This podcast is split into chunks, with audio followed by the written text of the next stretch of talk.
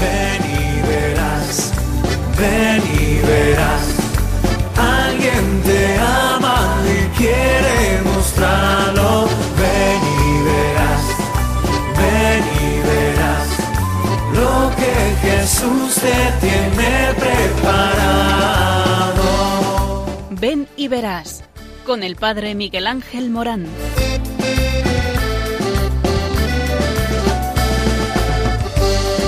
Sean muchas las preguntas y si te surgen tantas dudas de si es verdad lo que te canta. Él te conoce desde antes, sabe tu nombre y lo que vives y lo que siempre vas buscando. Escucha dentro su llamado, verás él pasa a tu lado y tu respuesta va esperando. Ven y verás. Muy buenas tardes a todos aquí en Radio María, en las ondas de la Madre. Y en estas ondas, ¿qué decir esta tarde? Esta tarde a ti que me estás escuchando ahí en el receptor, puesto tus oídos muy atentos ahora, por los todavía más atención. ¿Y qué te voy a decir? Esto, Dios te ama. Y porque te ama, te llama. Y porque te llama, te envía. Y es que Dios tiene un solo capricho. Y este es, capricho es que seas feliz, hombre. ¿Y cómo encontrar la felicidad? Todos andamos buscando la felicidad. Y así como cuando nos compramos un móvil de última gama, enseguida te preocupas por la finalidad. Es decir, cómo se puede manejar ese móvil, cuáles son sus instrucciones. También cuando cualquier aparato que tenemos y es novedoso para nosotros, tiene un libro de instrucciones. ¿Sabes que tu vida también tiene un libro de instrucciones? Y este libro de instrucciones es la voluntad del Señor que se discierne por medio de la palabra de Dios, por medio del acompañamiento espiritual, por medio de los sacramentos, por medio de la vida de gracia. Y es que el Señor quiere que tú entres dentro de esta dinámica de la llamada para que seas feliz, hombre. Eh, la experiencia nos ha ido demostrando que existe una cadena vocacional. Casi siempre detrás de cada vocación y de cada cristiano comprometido ha habido una variedad de personas que se han puesto a su servicio, que lo han formado, que han orado por su vocación, que han descubierto sus capacidades y que han despertado en esta persona vocacionada los grandes deseos de hacerse disponible a la llamada del Señor. ¿Y a qué llamada? ¿Qué llamada es esta? ¿Al matrimonio cristiano? Claro que sí. ¿Al sacerdocio? ¿A la vida religiosa?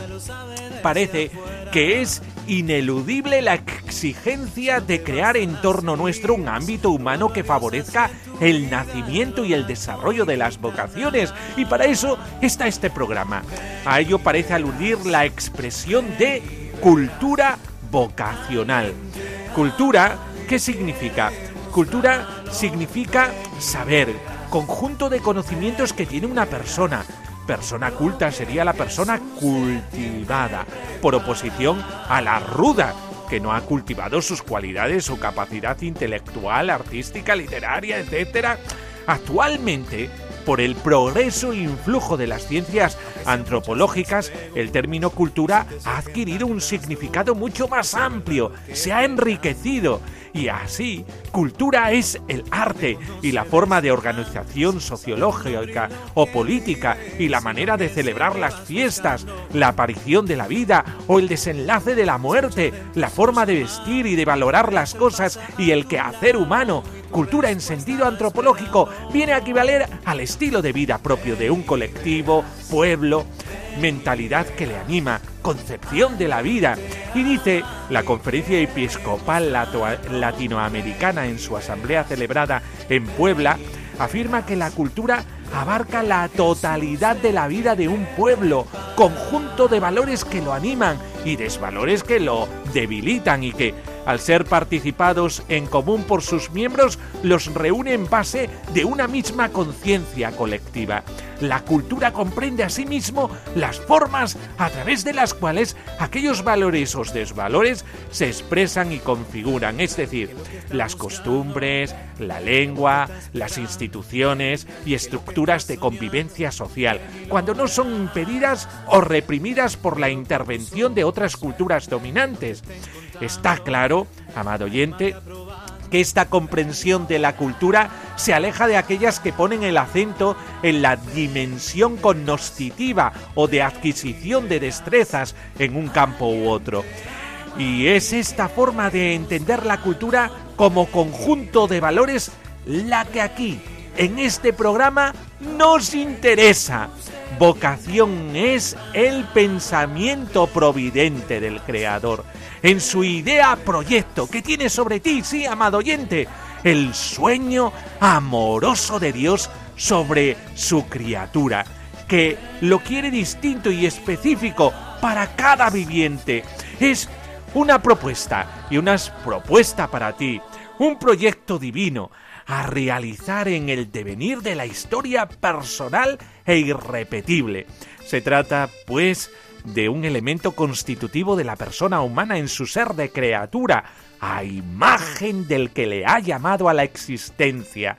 La consumación más plena del hombre consiste en realizar este proyecto. Nuestra cultura, por el contrario, rechaza esta manera de concebir la plenificación humana. Piensa que lo que el hombre debe perseguir con todo ahínco es su mejor autorrealización.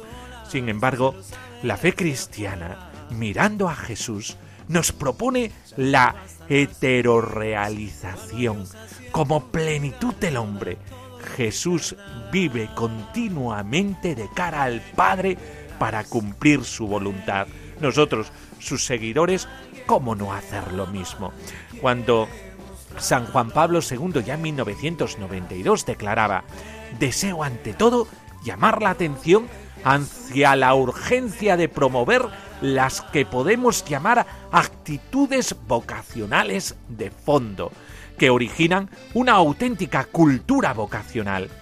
Es consciente de las especiales dificultades que el hombre moderno encuentra para responder a la llamada de Dios y vivir la propia vida en clave vocacional. Precisamente por estas dificultades es urgente, amado oyente, intentar crear una cultura vocacional, es decir, desarrollar una atmósfera en la que los jóvenes puedan disponerse a verificar con cuidado y abrazar libremente la propia vocación como forma permanente de vida a la que están llamados en la Iglesia. Por eso, todo este programa que es una llamada para ti. Escucha. lo que Jesús te tiene preparado.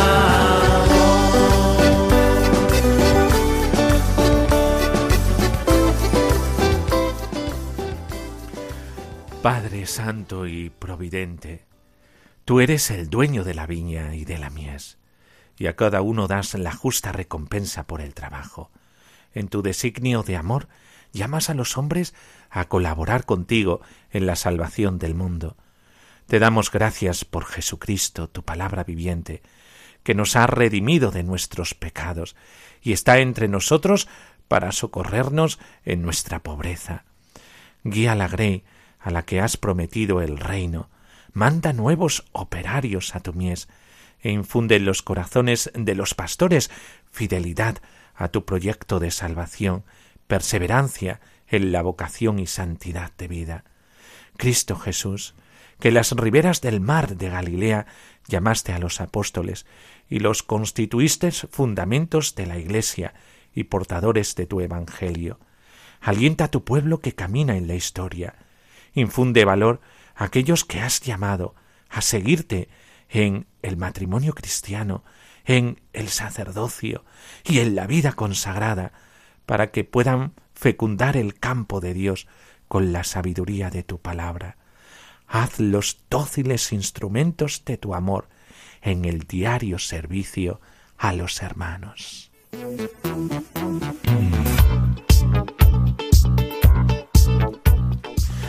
Hace unos poquitos días una carta fue dirigida eh, de los sacerdotes jóvenes de Moyobamba a los sacerdotes de Toledo. Una carta preciosa eh, que habla de una noticia y una noticia penosa, pero una noticia que nos anima a todos a ponernos en el asador, en el asador de la misión, porque tú que me estás escuchando eres todo entero una misión. Estos días en la iglesia local de Moyobamba eh, han quedado un poco consternados. Un hermano sacerdote que llevaba 12 días de recibir tan precioso don del sagrado sacerdocio falleció de modo inesperado. Y otro sacerdote de esta misma iglesia fue diagnosticado de cáncer. Y está ofreciendo, claro que sí, el dolor y el sufrimiento por esa iglesia. En una iglesia local como Yo, Moyobamba, eh, que se está estableciendo con dificultad, estos sucesos hacen recordar lo que dice el Señor por medio del profeta. Mis pensamientos no son vuestros pensamientos, ni vuestros caminos mis caminos. Por eso, estos sacerdotes jóvenes, que están un poco consternados por lo que ha pasado, escriben una carta. Y una carta reconociendo lo extraordinario que hace la diócesis de Toledo en Moyobamba, en el impulso misionero, al impulso del Espíritu Santo. Y dice, para motivarte a suplicar por las misiones, os dirigimos esta carta, haciendo mención de lo que decía San Francisco Javier, patrón de las misiones. Muchos cristianos se dejan de hacer en estas partes por no haber personas que en tan pías y santas cosas se ocupen. Muchas veces me mueve pensamientos de ir a los estudios de estas partes, dando voces como hombre que tiene perdido el juicio y principalmente a la Universidad de París, diciendo en Sorbona a los que tienen más letras que voluntad para disponerse a fructificar con ellas. ¿Cuántas ánimas dejan de ir a la gloria y van a otros lugares menos importantes por la negligencia de ellos. La naturaleza del sacerdocio ministerial es estrictamente misionera, dicen estos sacerdotes. El don espiritual que recibieron los presbíteros en la ordenación no los dispone para una misión limitada y restringida, sino para una misión amplísima y universal de salvación hasta los extremos de la tierra. Piensen, por tanto, los presbíteros que deben llevar en el corazón la solicitud de todas las iglesias, por lo cual los presbíteros de las diócesis más ricas en vocaciones han de mostrarse gustosamente dispuestos a ejercer su ministerio con el beneplácito y el ruego del propio ordinario en las regiones, misiones u obras afectadas por las carencias del clero. Aferrándonos a esta verdad, te invitamos a pedir en el altar por las misiones y así recibes, y si recibes un una suave brisa que te empuja a tierras de misión, aunque ya hayas estado en estas brechas por algunos años, no tardes en responder a esta llamada sagrada que configuraste con los apóstoles enviados a la misión. Por eso es una oportunidad, una oportunidad de escucha ante la necesidad que tenemos de misioneros, oye, abre tu corazón, tú, sacerdote, que me escuchas. A lo mejor esa brisa te está llamando a la misión. Escucha.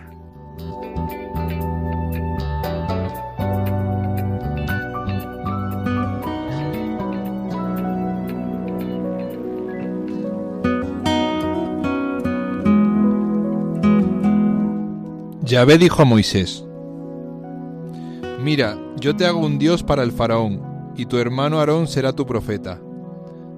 Tú le dirás cuanto yo te mande, y Aarón, tu hermano, se lo dirá al faraón, para que deje salir a los israelitas de su país.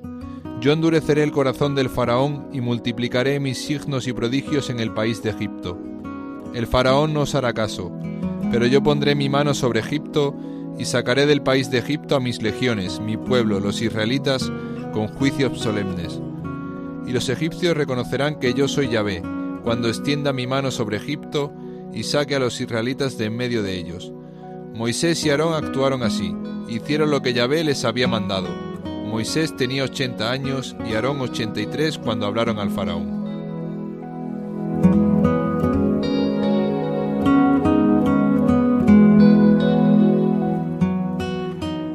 Desde luego siempre ponemos una lectura, la palabra de Dios siempre tiene que estar presente en, cualquier programa porque, porque eh, la palabra de Dios es aquello que nos anima, es aquello que nos impulsa, es aquello que aviva nuestro corazón y llena nuestra alma. Eh, por eso es muy importante la palabra de Dios. No podemos dejar de anunciar la palabra de Dios y más aquí en este ámbito de Radio María. Y estamos con eh, la vocación, la cultura vocacional. En el ejercicio de su misión profética, la Iglesia ha de anunciar explícitamente la evangelización de la vocación.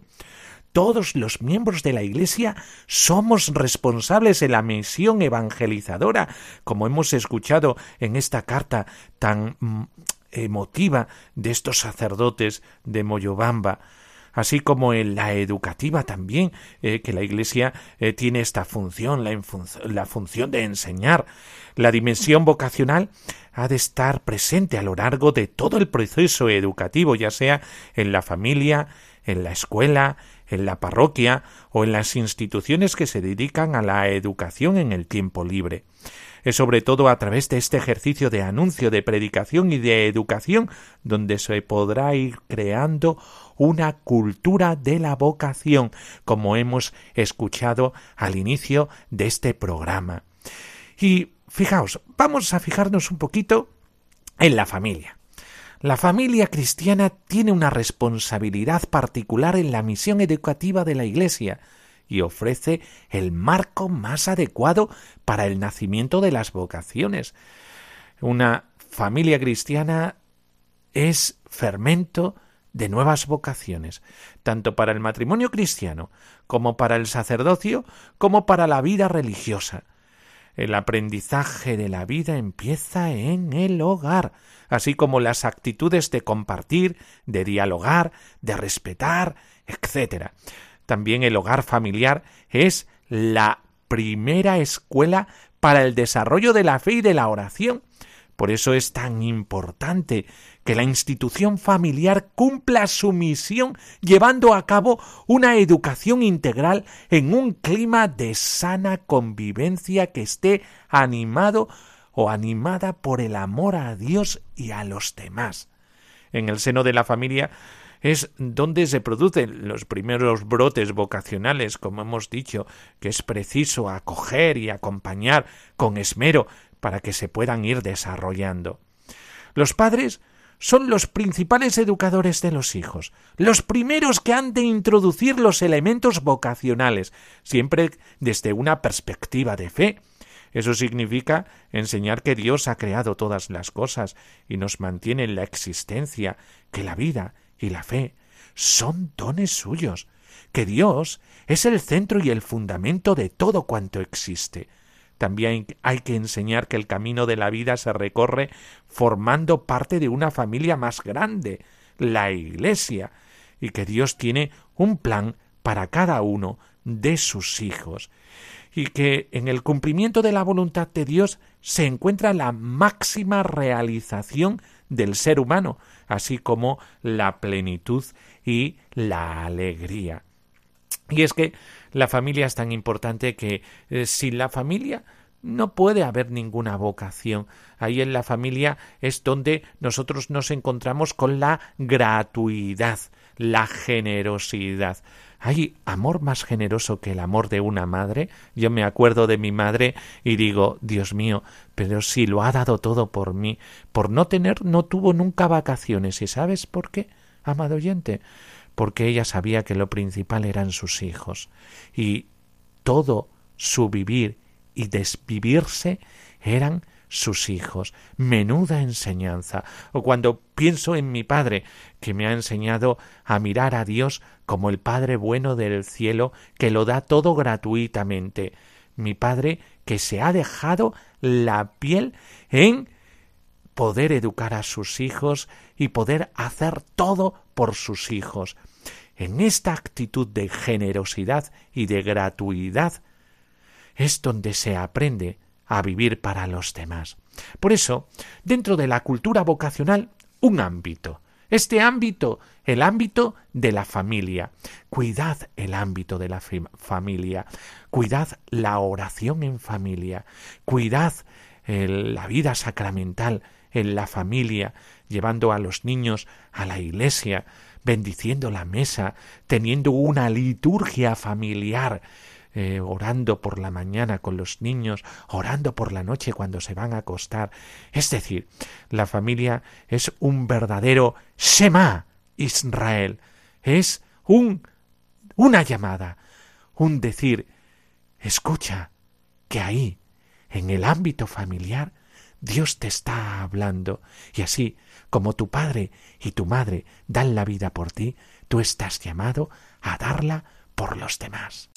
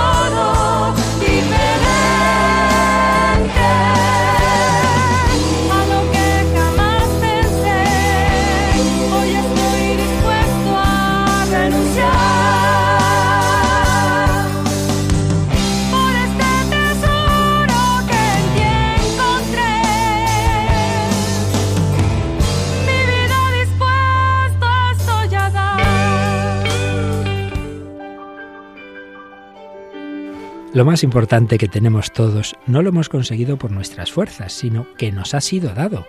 La vida, el aire, la familia, el amor, la luz, la fe. Ahora bien, conscientes de que Jesús nos dice, lo que habéis recibido gratis, dadlo gratis, en Radio María queremos extender al mundo entero la fe, el amor y la alegría que se nos han regalado.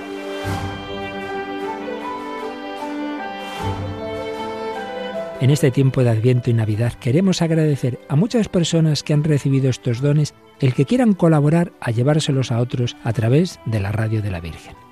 Pero recordamos que también nos dice el Señor, pedid y se os dará. Por eso, junto a la acción de gracias, pedimos al Señor, a la Virgen y a cada uno de vosotros vuestra ayuda, en forma de oración, voluntariado y donativos.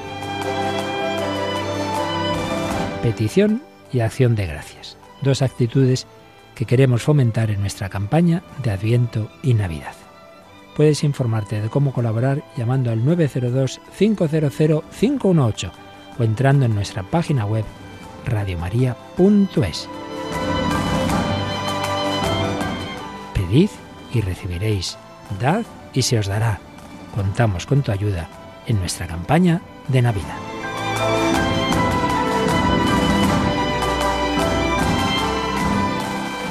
Bueno, pues estamos en campaña. Sí, tú que escuchas el Ven y Verás eh, de Radio María aquí en esta llamada a que todos nosotros eh, podamos contribuir con la radio de la madre. Y es que en estos días donde nuestra sensibilidad es mayor eh, con respecto a las necesidades de los demás, porque el mismo Jesucristo vino al mundo para que para eh, poder suplir nuestra debilidad.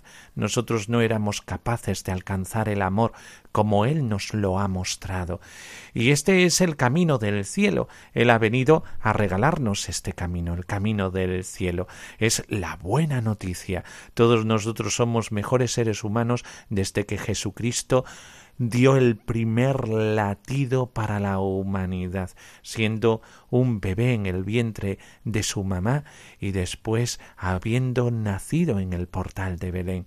Por eso, en estos momentos en donde eh, parecen que los mismos sentimientos de Cristo están a flor de piel dentro de nosotros, los cristianos, pues qué mejor que ayudar a las ondas de la madre. Aquí la madre y el hijo. La madre que se desposeyó del hijo y el hijo que se anonadó hasta tal punto de olvidarse de sí mismo para ser para los demás.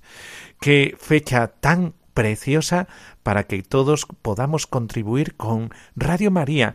Desde ahí, desde la oración, eh, a lo mejor hay algún oyente que nos está escuchando desde la enfermedad, ya sabes, tú tienes un sentido grande para Radio María, que es ofrecer tu dolor y tu sufrimiento en la oración. También aquellas personas que tienen un poquito de tiempo en el voluntariado que engrandece el alma, ¿verdad? El, el voluntariado es muy importante. Y a través de eh, ser benefactores de Radio María, eh, de una contribución económica. Eh, fijaos que muchas veces decimos, si es que los curas piden mucho, bueno, pero mm, si os fijáis bien, nunca pedimos para nosotros, pedimos para los demás. Acuérdate de Radio María, estas ondas de la Madre que nos lleva directamente al corazón de su Hijo. Acuérdate en estas Navidades y contribuye con las ondas que llevan a tu hogar, con la condescendencia de Dios, llevan a tu hogar la palabra de Dios y la presencia de la Madre. María. Y seguimos en Ven y verás un programa de Radio María que habla sobre ti, porque habla de para lo que tú estás hecho, el fin de tu vida, el sentido de tu vida. Sin el sentido de la vida, qué mal se vive la vida, porque la vida es eso. La vida es encontrarse con el para qué de tu vida.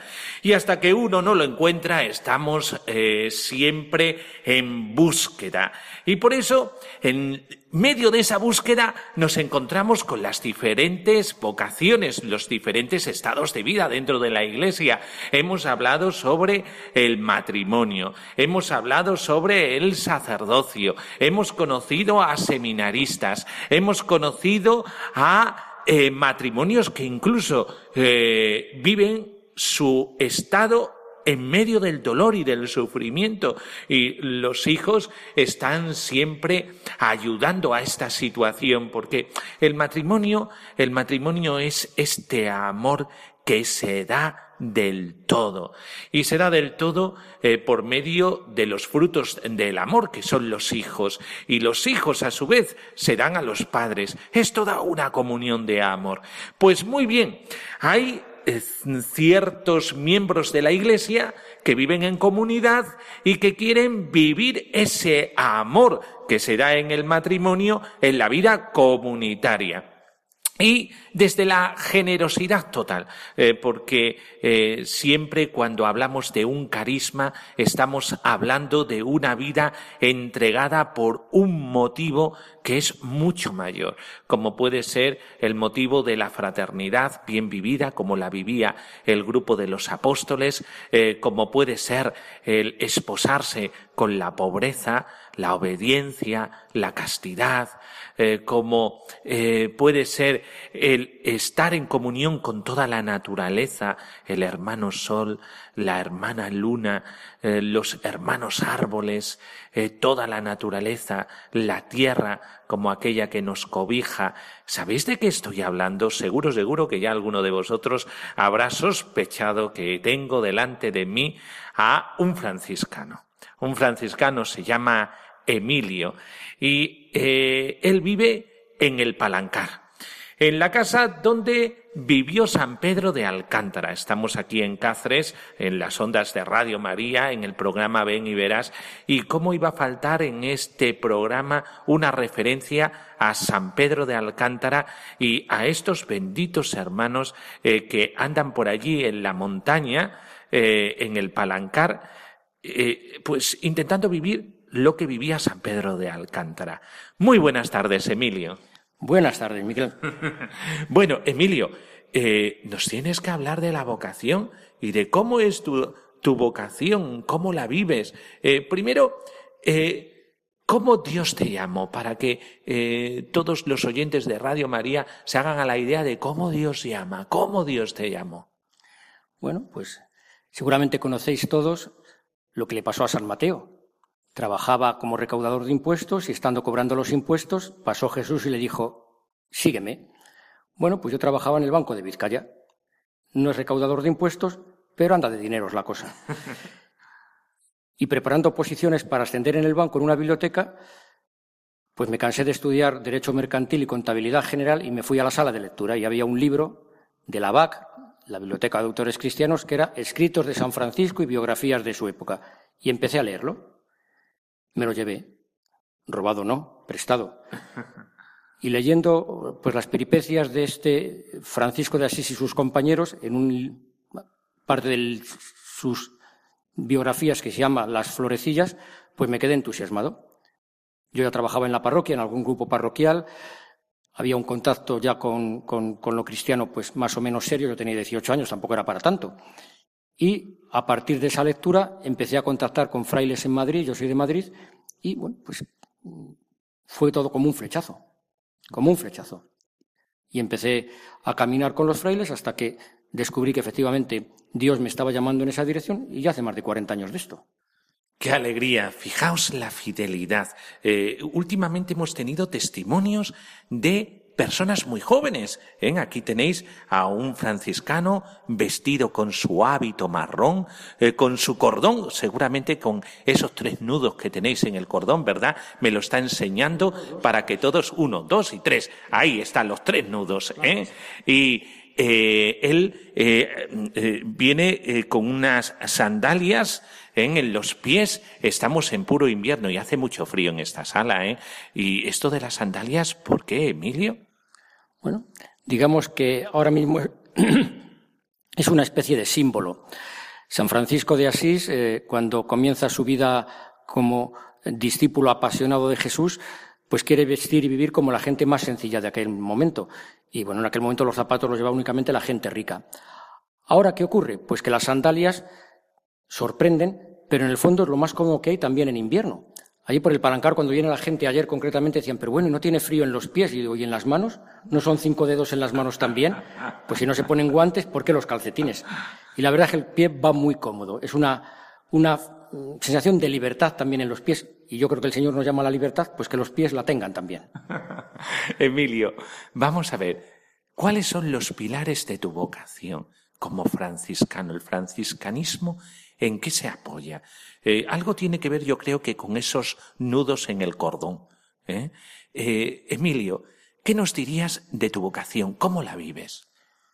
Bueno, tú dices que el franciscano tiene que ver con los nudos en el cordón. Yo diría que los nudos en el cordón son la expresión de lo que queremos vivir. El franciscano, en el fondo, es un cristiano que en un momento determinado se siente mirado por el Señor con un amor entrañable, y una voz que resuena en tu interior que te dice, oye, ¿te das cuenta cuánto te quiero? ¿Quieres quererme de la misma manera? Y ante la respuesta sí, descubrir que el Señor es el centro de tu vida, empiezas a seguirle y en el camino te encuentras con que hay otros hermanos apasionadamente enamorados del Señor y de su proyecto de vida evangélica y empezamos a caminar en común. Y vivir en común, vivir en fraternidad significa reconocer que Dios es nuestro Padre, si no, no hay fraternidad posible. Y de este percibir a Dios como Padre y a los hermanos de la fraternidad como hermanos auténticos, pues inicia todo un camino que nos lleva a ir descubriendo, tú lo decías al principio, que en Dios, que es creador y es Padre, todos son hermanos. No solamente el hermano Sol, la hermana Luna, sino también los seres humanos que no piensan lo mismo, que no creen lo mismo, que tienen ideas muy diferentes, pobres, ricos, jóvenes, ancianos, de culturas, de religiones diferentes, los percibes como hermanos porque percibes a Dios detrás de ellos como Padre. Y eso nos lleva a vivir unas relaciones de fraternidad con toda la creación y por tanto también de entrega, de donación, porque qué hermano que viendo a otro hermano necesitado no le echa una mano es de verdad hermano. Por tanto, es la fraternidad que nace de la paternidad de Dios, esta fraternidad que queremos vivir entre nosotros y con toda la humanidad, en la sencillez, en la simplicidad, en la pobreza, no tanto como pasar hambre, sino con en aquello que ya San Pedro Alcántara recordaba. Para vivir necesitamos pocas cosas y las pocas cosas que necesitamos las necesitamos poco. Pues a partir de ahí vivir con sencillez porque algo que uno va descubriendo con los años es que cuando tienes pocas cosas dejas de tener enemigos. Los enemigos surgen siempre porque desean lo que tú tienes o quieren arrebatártelo o se sienten amenazados. Cuando vas desde la pequeñez, desde la pobreza, desde la sencillez, nunca tienes enemigos. Todo el mundo te acepta, te acoge, pues como alguien que no va a hacerles daño. Eso también es muy grande para caminar en nuestro mundo donde prima el individualismo y también prima pues la desconfianza, el no fiarnos unos de otros. Bueno, ser pequeñas semillas de, de la fraternidad que el Señor nos trae en medio de nuestro mundo.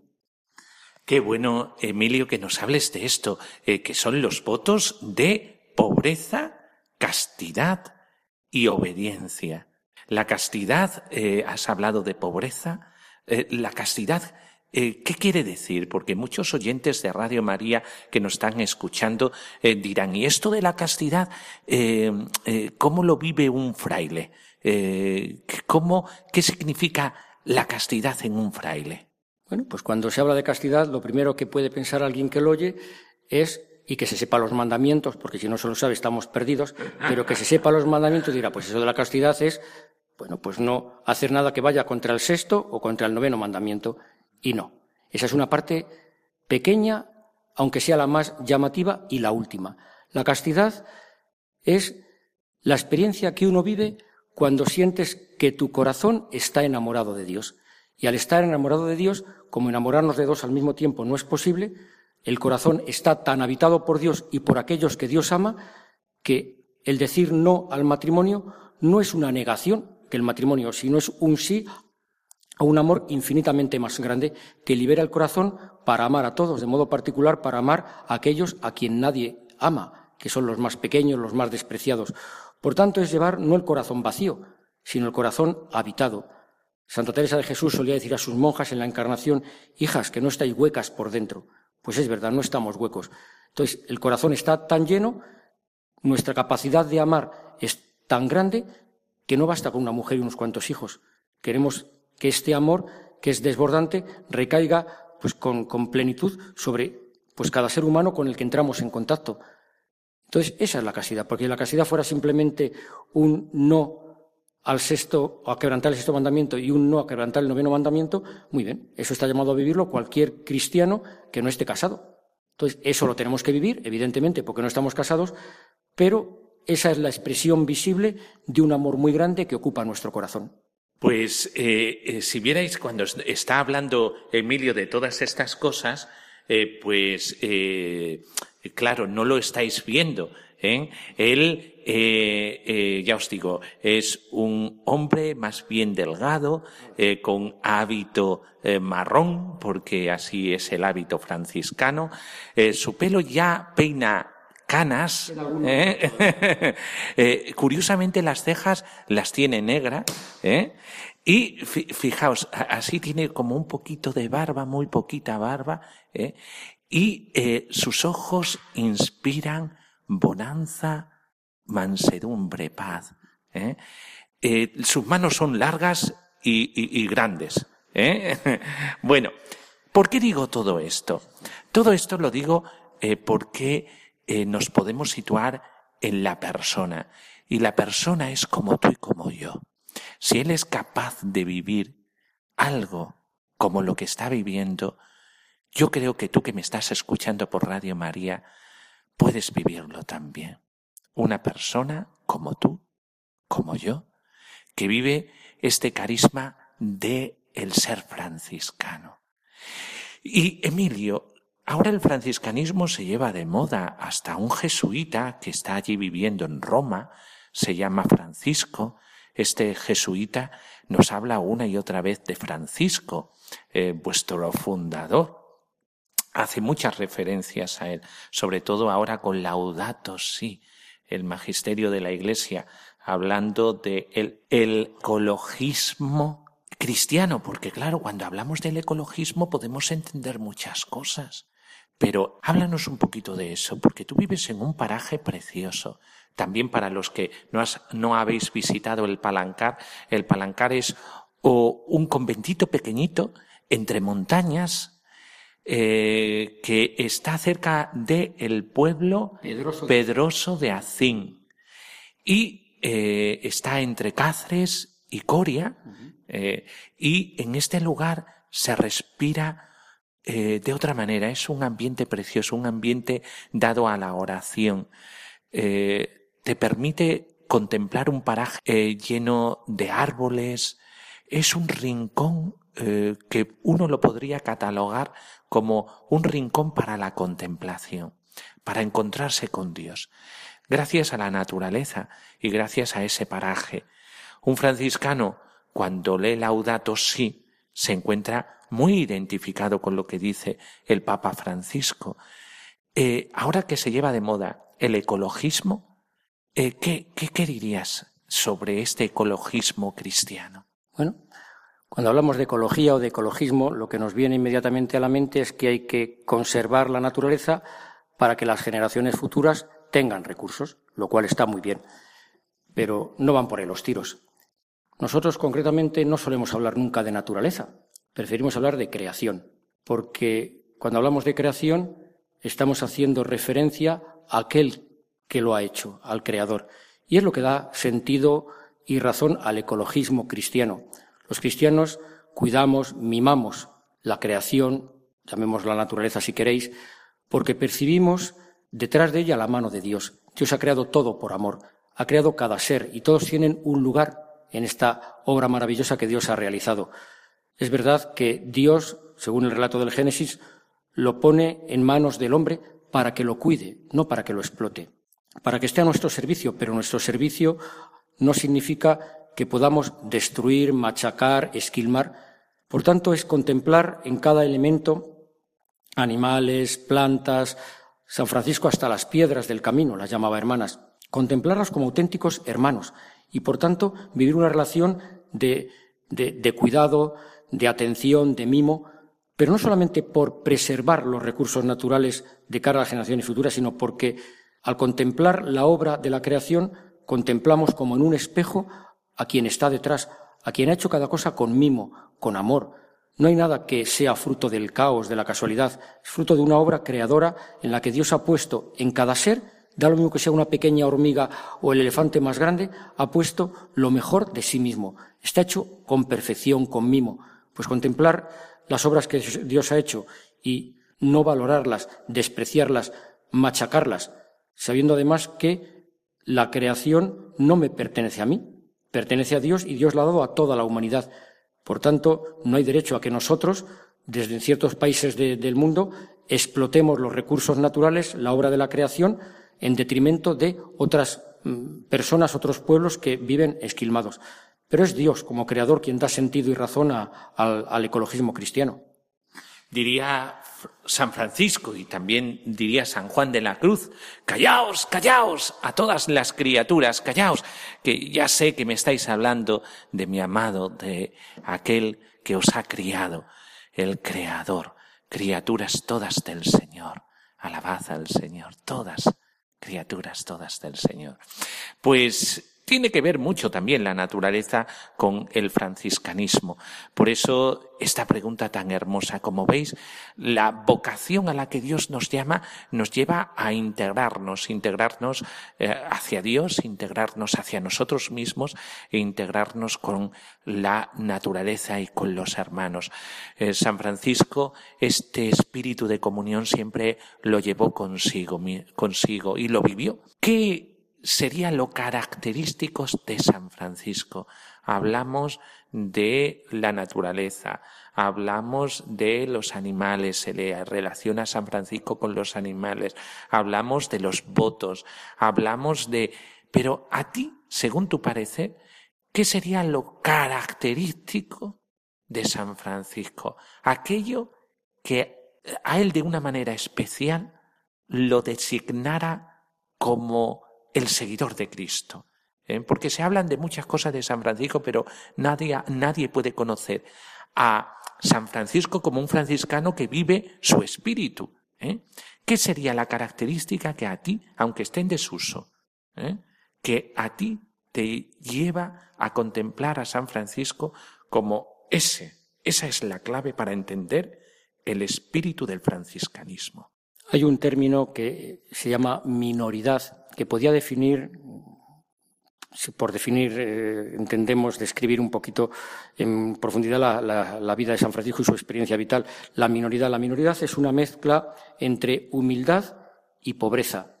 La pobreza no como carencia de bienes, sino como quien se desapropia de sí mismo porque quiere dejar todo su, ser abierto a la acción de Dios y por tanto vaciado para que Dios le llene, y luego la sencillez. Y la sencillez que no está de moda, tú lo decías hace un momento, la sencillez no está de moda, quizá porque no entendemos lo que significa. Sencillez es una actitud que, mira, os lo voy a contar con una anécdota. Yo me enteré de lo que era la sencillez estando en Ávila preparando los carnavales con los chavales de la parroquia. Fuimos a una tienda a comprar retales para los disfraces. Y yo fui a la tienda con algunos de los catequistas bueno, mira, que venimos a comprar eh, trozos de tela retales para hacer los trajes a los chavales de la, eh, para los carnavales. Eh, hombre, telas que no sean muy caras. Y me dijo la dependienta, pero ¿cómo quiere usted la tela? ¿Doble o sencilla? Y ahí es donde comprendí yo que la sencillez es no tener doblez, es ser transparente, es vivir manifestando en, en el rostro y en las obras aquello que vives. Y San Francisco lo que manifiesta es una profunda pobreza. Pobreza en este sentido de no considerar nada como propio, vivir con una gran libertad, entregándose a los demás, percibiendo, por tanto, a todos como superiores, como mejores, y esto, por lo decíamos al principio, te hace caminar muy libre, muy sin enemigos, teniendo únicamente a Dios como tesoro. Y esto, bueno, pues luego se va ampliando como en círculos concéntricos, de tal manera que ahora, cuando, ahora, cuando ahora queremos definir, bueno, ¿qué son los franciscanos? Pues solemos liarnos mucho y decimos, somos una fraternidad contemplativa de menores en misión. Complicadísimo. Ser transparentes, ser sencillos de corazón, desapropiados de todo y dejar que Dios encuentre en nosotros morada y poder transparentarlo con nuestra vida y con nuestros gestos y palabras. Eso, Emilio, es lo que quiero yo también con mi sacerdocio. ¡Qué alegría! El truco de la santidad, la transparencia. Pues Emilio, muchísimas gracias eh, por esta entrevista, por estar aquí en los estudios de Radio María para hablarnos de esto, hablarnos de lo que tú vives, porque seguro, seguro que hay por ahí algún oyente que está pensándose en qué hacer en su vida y a lo mejor le has iluminado, Emilio. Muchísimas gracias. Muchísimas gracias a vosotros y a Radio María por la posibilidad que me ha dado. Gracias. Gracias, Emilio. Y seguimos con Ven y verás, ven y verás. Y ya con esto ya terminamos el Ven y Verás de este miércoles. Un Ven y Verás que te llama a ti, sí, a que tú que me estás escuchando, tengas la edad que tengas. El Señor siempre te está llamando y te está llamando para darte a los demás. Y ya sabéis que tenemos un contacto en este programa. Es este correo electrónico que os voy a dar en estos momentos. Ven y verás uno arroba radiomaria.es. También tenemos los podcasts en eh, la página web de www.radiomaria.es. Y os vuelvo a repetir el correo electrónico para que en el programa también hablemos eh, de vuestros correos. Eh, tendremos una sección nueva en la que hablaremos de eso. Eh, ser un poco interactivo también el programa. podéis escribirnos, ya sabéis, a ven y verás uno arroba radiomaria.es. Y nos despedimos y nos despedimos como siempre, con un gran abrazote desde las ondas. ¿Por qué? Porque tenemos una gran alegría y esta gran alegría es que todos servimos para algo y todos podemos anunciar el Evangelio de Jesucristo en el amor donado. A eso Dios te llama. Hasta el próximo día, aquí en Radio María, en Ven y Verás. Adiós. Ven y lo verás. Y velo por tus ojos. Que no te estén contando. Ven y verás. Con el padre Miguel Ángel Morán.